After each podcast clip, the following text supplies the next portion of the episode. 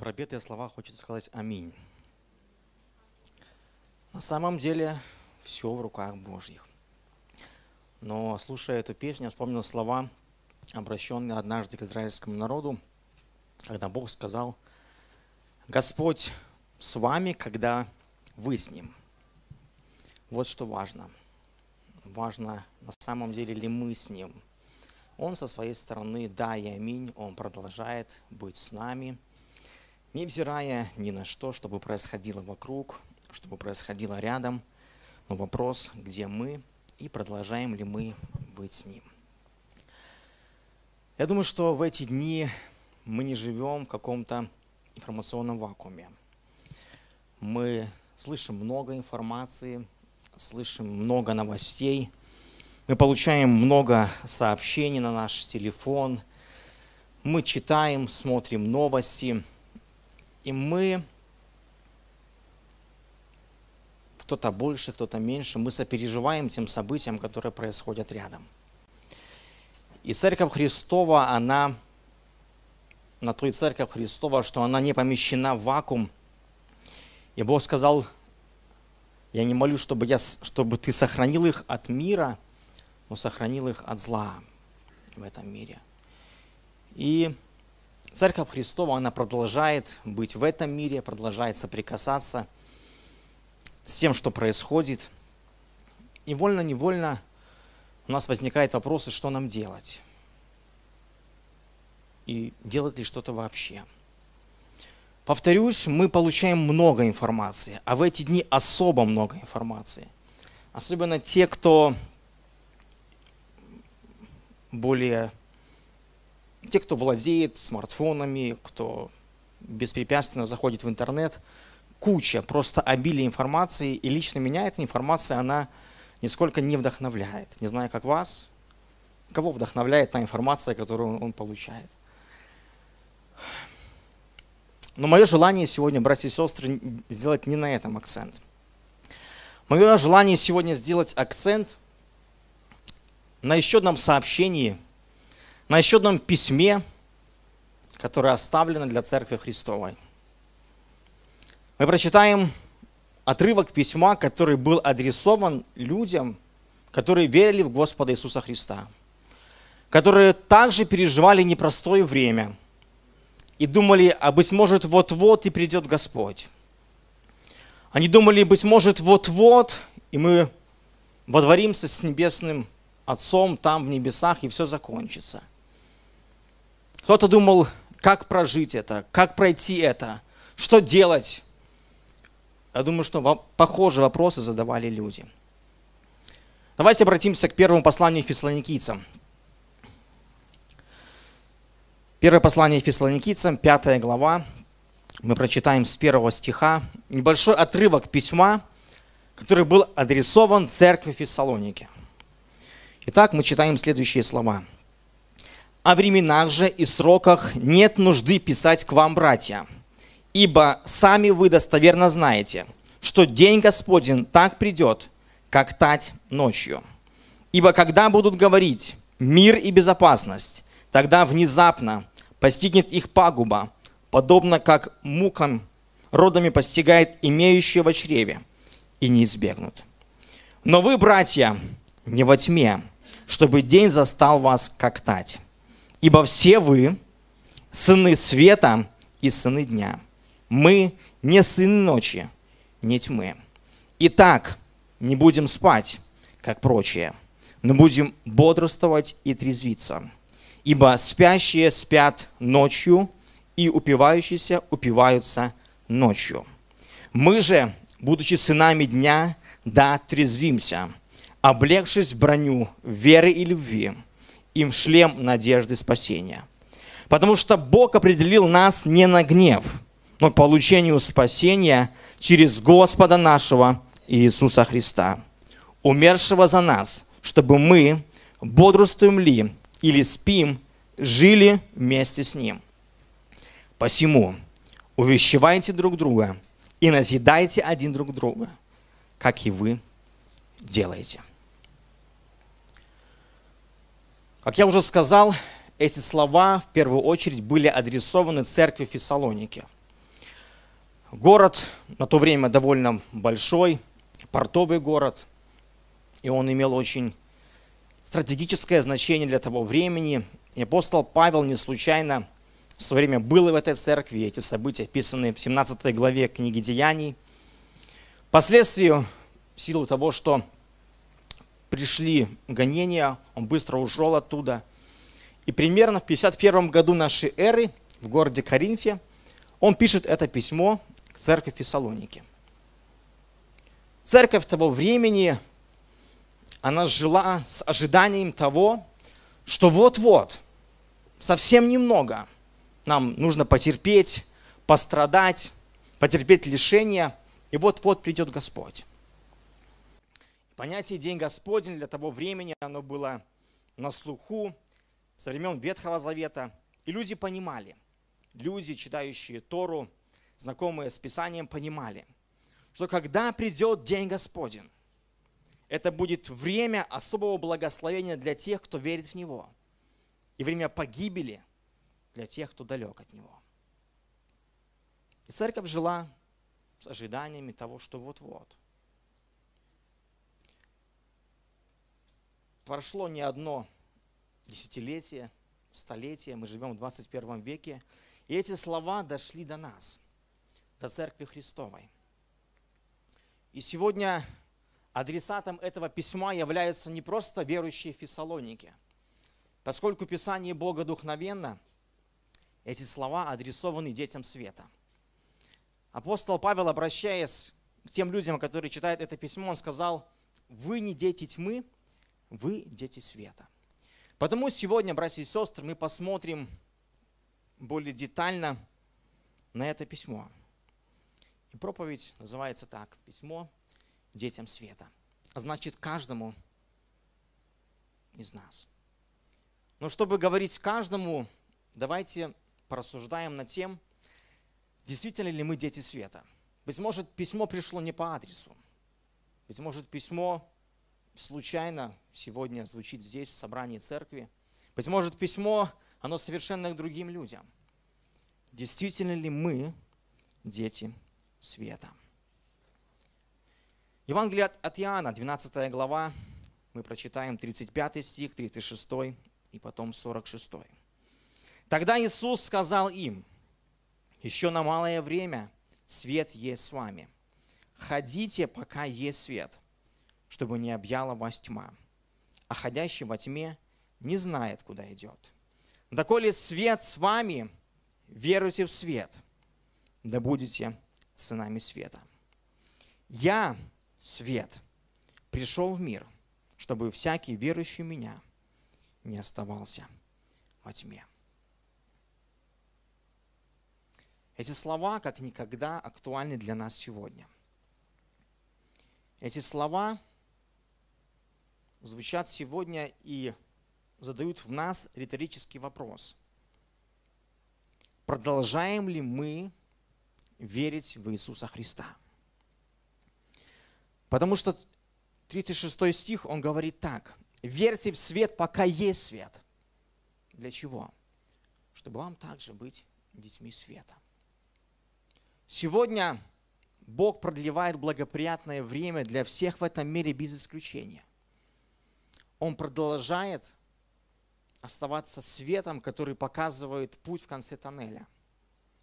Он показывает решение, как двигаться дальше – и если мы являемся теми, кто верим в этот свет, то мы можем говорить с уверенностью, что мы дети света. Если мы продолжаем верить не просто в Господа Иисуса Христа, но тем словам, которые Он говорил и оставил нам на странице Священного Писания. А ведь может быть и не так – Сегодня лично внутри меня возникает вполне закономерный вопрос, кому или чему мы сегодня больше верим. Кто-то, быть может, я сейчас утрирую и усугубляю краски, быть может, кто-то из нас сегодня не дитя света, а дитя Ютуба, Инстаграма, телевизора. Потому что мы просто в себя впитываем ту информацию, которую слышим, и мы верим ей, и мы держимся ее, и ничто не может поколебать нашу веру. Повторюсь, быть может, я утрирую, и Бог хранит нас от этого, но ключевой вопрос в начале моей проповеди, продолжаем ли мы оставаться быть детьми света?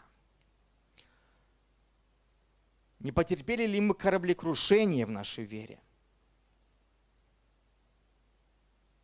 Однажды апостол Павел, обращаясь к церкви, говорит, испытывайте самих себя, вере ли вы. Самих себя исследуйте. Эти слова, они актуальны сегодня. Эти слова живы сегодня. Продолжаем ли мы нашу жизнь, наше основание держать на краеугольном камне, который, что бы ни происходило, он остается верным, и мы можем нашу жизнь продолжать строить на нем. Я верю, что мы дети света. Я дитя света. Аминь, аминь, да, братья и сестры. И то, что мы будем говорить дальше, то, о чем мы будем рассуждать в свете этого письма, оно адресовано каждому из нас. Не к нашему брату, не к нашему соседу. Оно адресовано лично каждому из нас, потому что мы продолжаем быть детьми света. Когда к нам приходит письмо, сообщение, смс, оно всегда имеет какую-то цель. В свое время люди, когда вели переписку, когда, допустим, молодые люди общаются, наверное, для кого-то сейчас это вообще непонятно из, из моего поколения, как это можно было письмами переписываться, ждать месяц и больше. Люди доносили информацию друг другу, высказывали свои чувства, свои переживания, опасения, и так далее, и так далее. Каждое письмо это не было просто набор слов, и на этом все. Каждое письмо, оно всегда имело свою цель. Сегодня, получая смс от кого-то, оно также имеет какую-то цель. Допустим, я порой получаю смс от супруги со списком того, что нужно купить в магазине. В этом есть тоже своя цель и есть в этом свой смысл. Так вот, письмо, обращенное к церкви Фессалоники, оно также имело свой смысл – и это письмо имеет смысл и цель также сегодня. Это не было просто какое-то выражение эмоций апостола Павла. Друзья, у меня все хорошо, а если нехорошо, то ничего страшного. И это письмо, оно также имело определенную цель. И говоря об этом отрывке, который мы сейчас вместе анализируем и читаем, у этого отрывка была цель ободрить и наставить детей света – Повторюсь, в эти дни мы получаем много информации, много сообщений.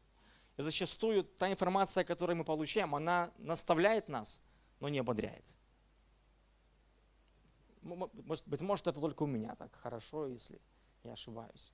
Но зачастую вот то, что сегодня я читаю, и та информация, которую я получаю, она меня больше приводит в уныние и неопределенность, и непонимание, что делать дальше те новости, которые я слышу. Быть может, в этом проявляется моя человеческая немощь, но очень редко та информация, которую сегодня мы слышим, она как-то нас ободряет. Она говорит, да все будет хорошо, Господь с тобой, и все будет, все будет дальше устроено. Любое послание Библии чаще всего – те слова, которые были обращены к израильскому народу, они не просто обличали, они старались показать решение. Как можно выйти из проблемы?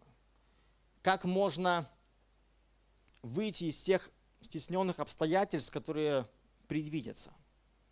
Даже мы, если возьмем пророчество к Ниневии, даже в этом случае, когда вроде бы Бог сказал 40 дней, и Ниневия будет разрушена, Бог и этому народу дал им милостивление и спасение. И верю, что пока мы имеем благоприятное время, пока Дух Святой не отнят от земли, для каждого в этом мире есть слова надежды и упования. Для каждого в этом мире есть слова надежды и упования. Потому, наверное, апостол Павел и сказал, что когда вы это прочитаете, увещевайте друг друга, назидайте друг друга, как вы и делаете.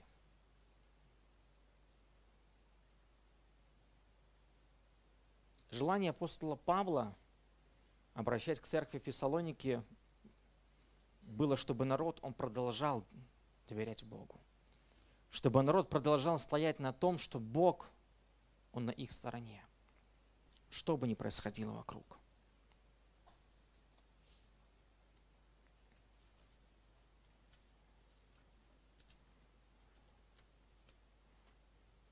Давайте вместе посмотрим, какие слова ободрения оставил апостол Павел для церкви в Фессалониках. Он говорит о том, что вы, братья, не во тьме, чтобы день застал вас как тать. Ибо все вы сыны света и сыны дня. Мы не сыны ночи, не тьмы. Повторюсь, для того времени было очевидно, что Господь придет. И эти слова еще раз и еще раз, они звучали среди Божьего народа. И эти слова не были новыми для того поколения. И когда апостол Павел обращался к церкви, он говорил о том, что все происходящее сейчас в этом мире, оно не ново для вас. Оно не чуждо для вас. И эти слова актуальны и для нас сегодня, братья и сестры.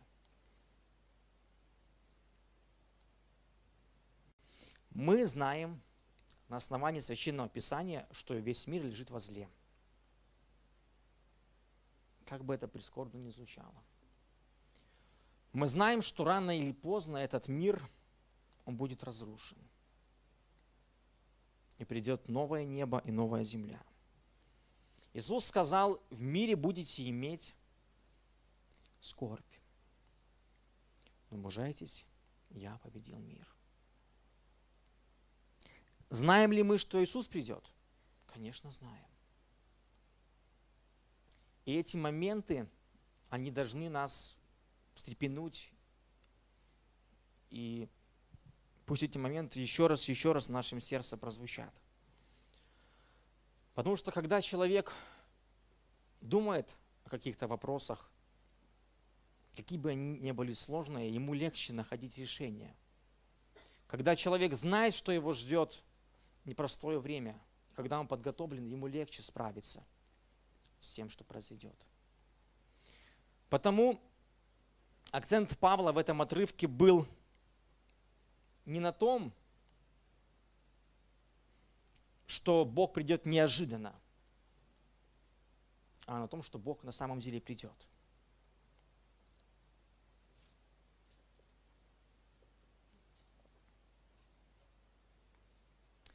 Когда женщина носит в утробе ребенка, она прекрасно понимает, что рано или поздно этот малыш он появится на свет.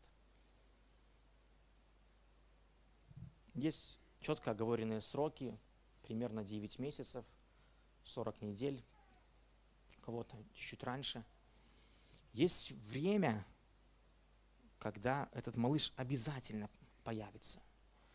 И задача мамы не пытаться понять и высчитать до минуты, когда же этот малыш появится. А задача мамы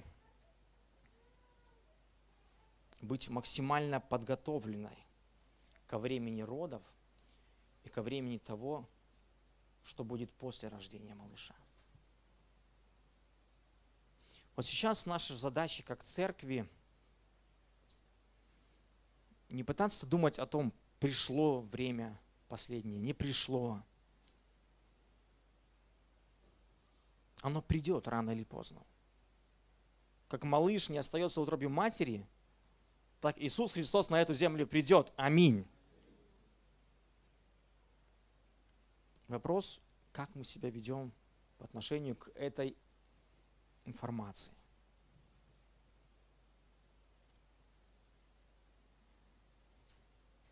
Второе, как апостол Павел ободряет, он говорит о том, что детей света ожидает не Божий гнев, а спасение в Господе Иисусе Христе.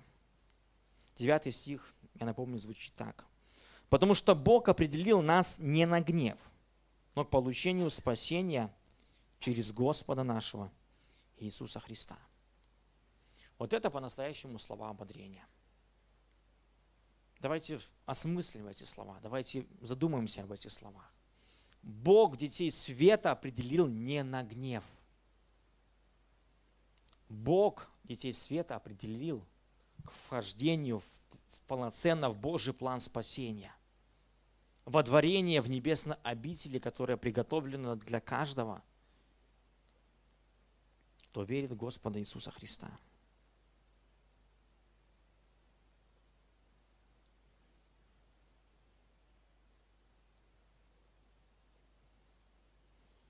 И что бы ни происходило рядом, что бы ни происходило вокруг, когда мы больше думаем об этом, когда мы понимаем, что наша жизнь – это всего лишь короткий промежуток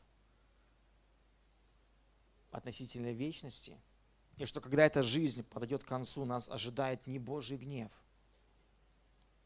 а спасение –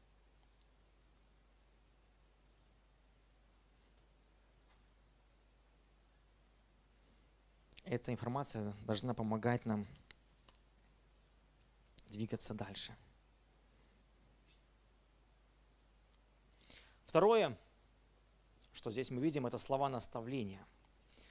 Апостол Павел не просто сказал, держитесь, все будет хорошо, но он оставил определенную инструкцию того, что следует делать дальше.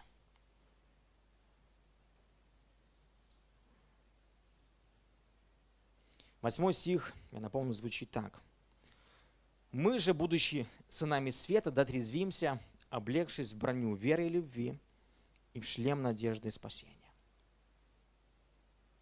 Поскольку мы здесь собранные, и все те, кто слышал слова этого письма «Дети света», то апостол Павел призывает нас к следующим действием или предполагает нам следующую инструкцию. Во-первых, будьте трезвыми. Для кого-то эти слова актуальны в прямом смысле, и учитывая уровень потребления алкоголя на душу населения в нашей стране, эти слова очень актуальны. Быть трезвыми. Потому что человек в состоянии алкогольного опьянения – он далеко не всегда отвечает за свои действия, за свои слова. Вообще, порой его поведение, оно бессознательное. И потом человек просыпается, говорит, это вообще не я, и такого быть не может. И в этом есть хороший смысл, но апостол Павел к этим словам подходит аллегорично. И когда мы посмотрим вот это выражение «будьте трезвыми», это греческое слово «нефа», оно помимо одного значения «быть трезвым» имеет еще очень полезный смысл для Церкви Христовой. Во-первых, это означает бодрствовать. Церковь Христова в это время призвана бодрствовать. Цикличность жизни человека, она подразумевает время сна и время бодрствования. Время сна – это время, когда организм отдыхает, организм бездействует. Время бодрствования – это когда организм занимается тем, к чему он призван, чем он должен заниматься. Это время активной деятельности.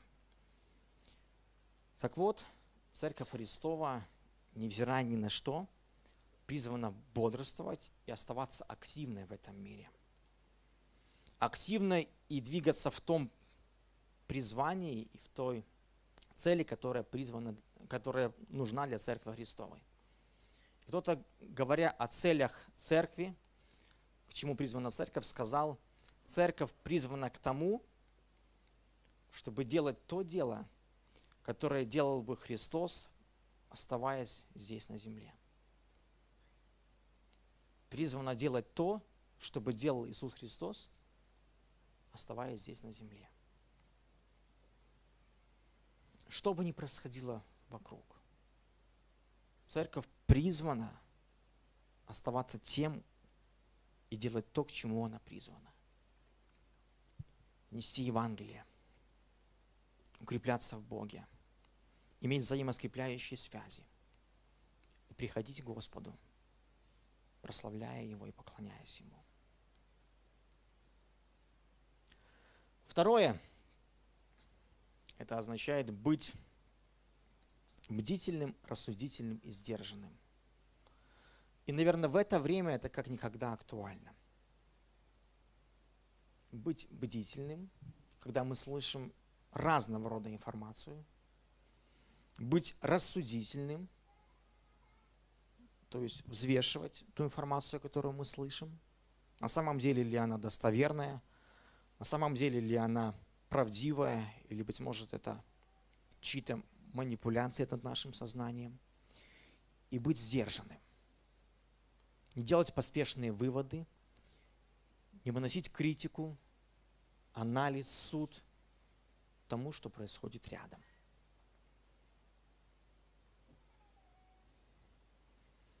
Давайте будем трезвыми. Я верю, что это всем поможет. И нам лично, и тем людям, которые рядом с нами. Второе, чему призывает Иисус Христос, Он говорит, наденьте броню веры и любви. Говоря о римском войне тогдашнего времени, и апостол Павел приводил образы, которые были понятны людям того времени, он говорит о том, что важно надеть броню. Броня, она, как, как мы знаем, надевалась на область грудной клетки и защищала жизненно важные органы. Если мы посмотрим на вот этих два воина, мы понимаем, что один из них более защищен, а второй, к сожалению, нет. Один из них, он имеет обмундирование, которое позволит ему быть защищенным от тех напастей, которые ожидают его.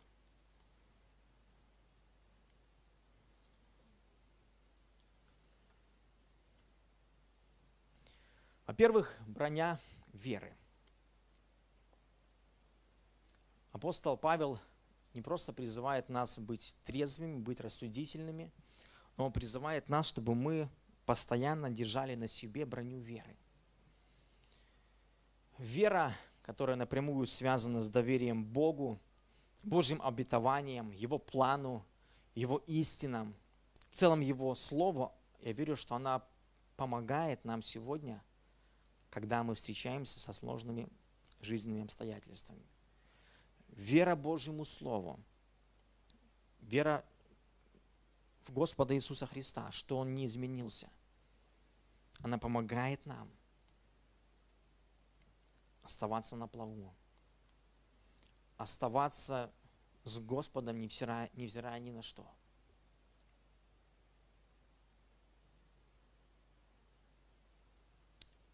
Вера – это надежная защита против нападений врага.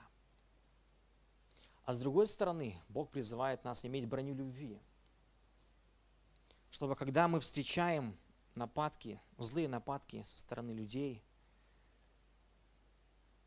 нам проявить к ним любовь. Поскольку весь мир лежит во зле, церковь неизменно призвана нести любовь. И именно любовь к Богу и любовь к людям, она поможет выстоять в этом мире. Она поможет двигаться вперед. Она поможет не сломаться, не разочароваться, не обозлиться – когда мы продолжаем в нашем сердце любить Бога и любить людей, которые также порой находятся в непростых ситуациях, непростых жизненных обстоятельствах. порой неосознанно, порой принужденно. Это важно для нас. Это важно для Церкви Христовой иметь броню любви. И третье, о чем говорит апостол Павел, наденьте шлем спасения.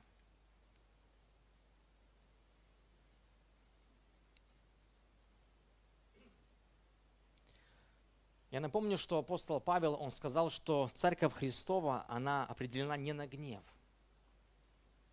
а на спасение в Господе Иисусе Христе. И когда мы на себя наденем этот шлем, и когда в нашем сердце будет глубоко укорененное понимание, что мы спасены Богом, это поможет нам не потерять голову в этом быстро меняющемся мире.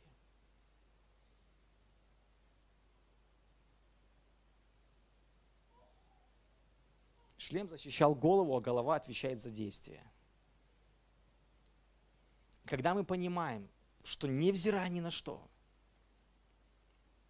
Бог за нас, и в нам в Господе определено спасение, что бы ни происходило рядом, если мы останемся верными, мы войдем в это спасение. Кто-то сказал, что земная жизнь – это всего лишь подготовка к переходу – Когда мы начинаем мыслить такими категориями, это переворачивает наше отношение к жизни. Да, нам хочется иметь счастливую жизнь, спокойную жизнь. Мне лично этого хочется. Особенно, когда еще маленькие дети, и ты думаешь не просто о своем будущем, а о будущем детей.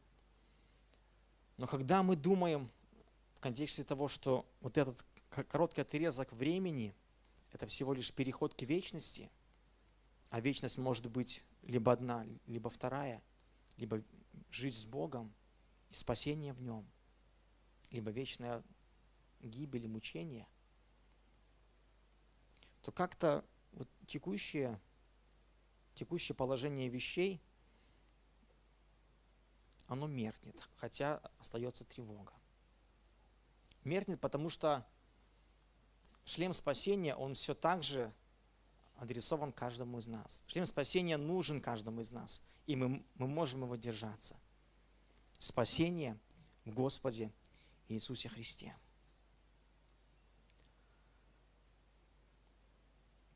Апостол Павел, обращаясь к церкви в Фессалониках, он еще раз еще раз, напомню, говорил слова.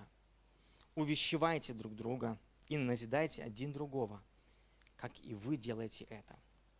Мое сегодня желание, чтобы мы в эти дни делились словами ободрения и укрепления.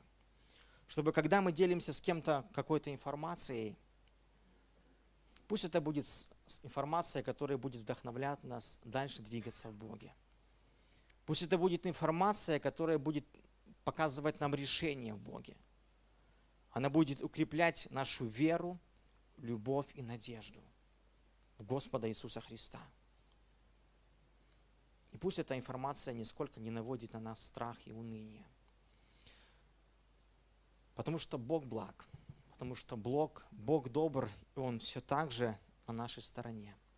Я верю, что Он свою церковь доведет в небесную обитель, потому что Он глава церкви, потому что Он неспроста пострадал за нее. Он силен довести ее до конца в небесную обитель. Давайте вместе помолимся. Драгоценный Бог, мы вместе приходим к Тебе во имя Господа Иисуса Христа.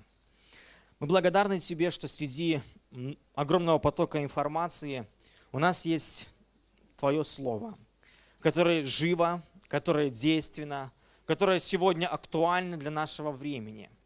И обращаясь к Нему, мы можем находить слова ободрения и наставления, как нам жить в этом времени, как нам жить в этом веке. Боже, и видя пример церкви в Фессалонике, Боже, мы можем чему-то учиться, исходя из тех слов, которые были сказаны. Боже, мы можем быть бодрыми, мы можем быть активными в том служении, которое, которым мы, мы призваны, Господь мой. Потому что, невзирая ни на что, Твоя церковь призвана продолжать то дело, которое, Боже, Ты нес здесь, на этой земле. тоже находясь в непростых условиях, тоже, если мы посмотрим контекст Божий, это было непростое время для израильского народа, Господь. Но Ты служил и призвал церковь служить этому миру и нести благую весть каждому для, для каждого человека на этой земле. Я молюсь, Боже, чтобы мы были утвержденными, укорененными в Тебе, Господь мой. Я молюсь, чтобы, Боже, наша вера, она не поколебалась. Чтобы, Господи, мы больше были преисполненными любви. А надежда на спасение, она, Боже, вдохновляла нас. Боже, держаться Тебя, понимая, что Ты за нас. Понимая, что Ты умер, Боже, ради того, чтобы мы водворились в небесной обители. Помоги нам, Боже, держаться друг друга. Помоги нам, Боже, помогать друг другу в это время. Вдохновлять, Господь мой, двигаться за Тобой. Вдохновлять, Боже, двигаться вперед. Благослови, Отец. Помоги нам оставаться быть детьми света, невзирая ни на что. Благослови каждого из нас. И пусть имя Твое будет благословенно и прославлено через жизнь каждого из нас. Мы восхваляем Тебя, мы благодарим Тебя. Слава Тебе и благодарность Тебе во имя Иисуса Христа. Аминь.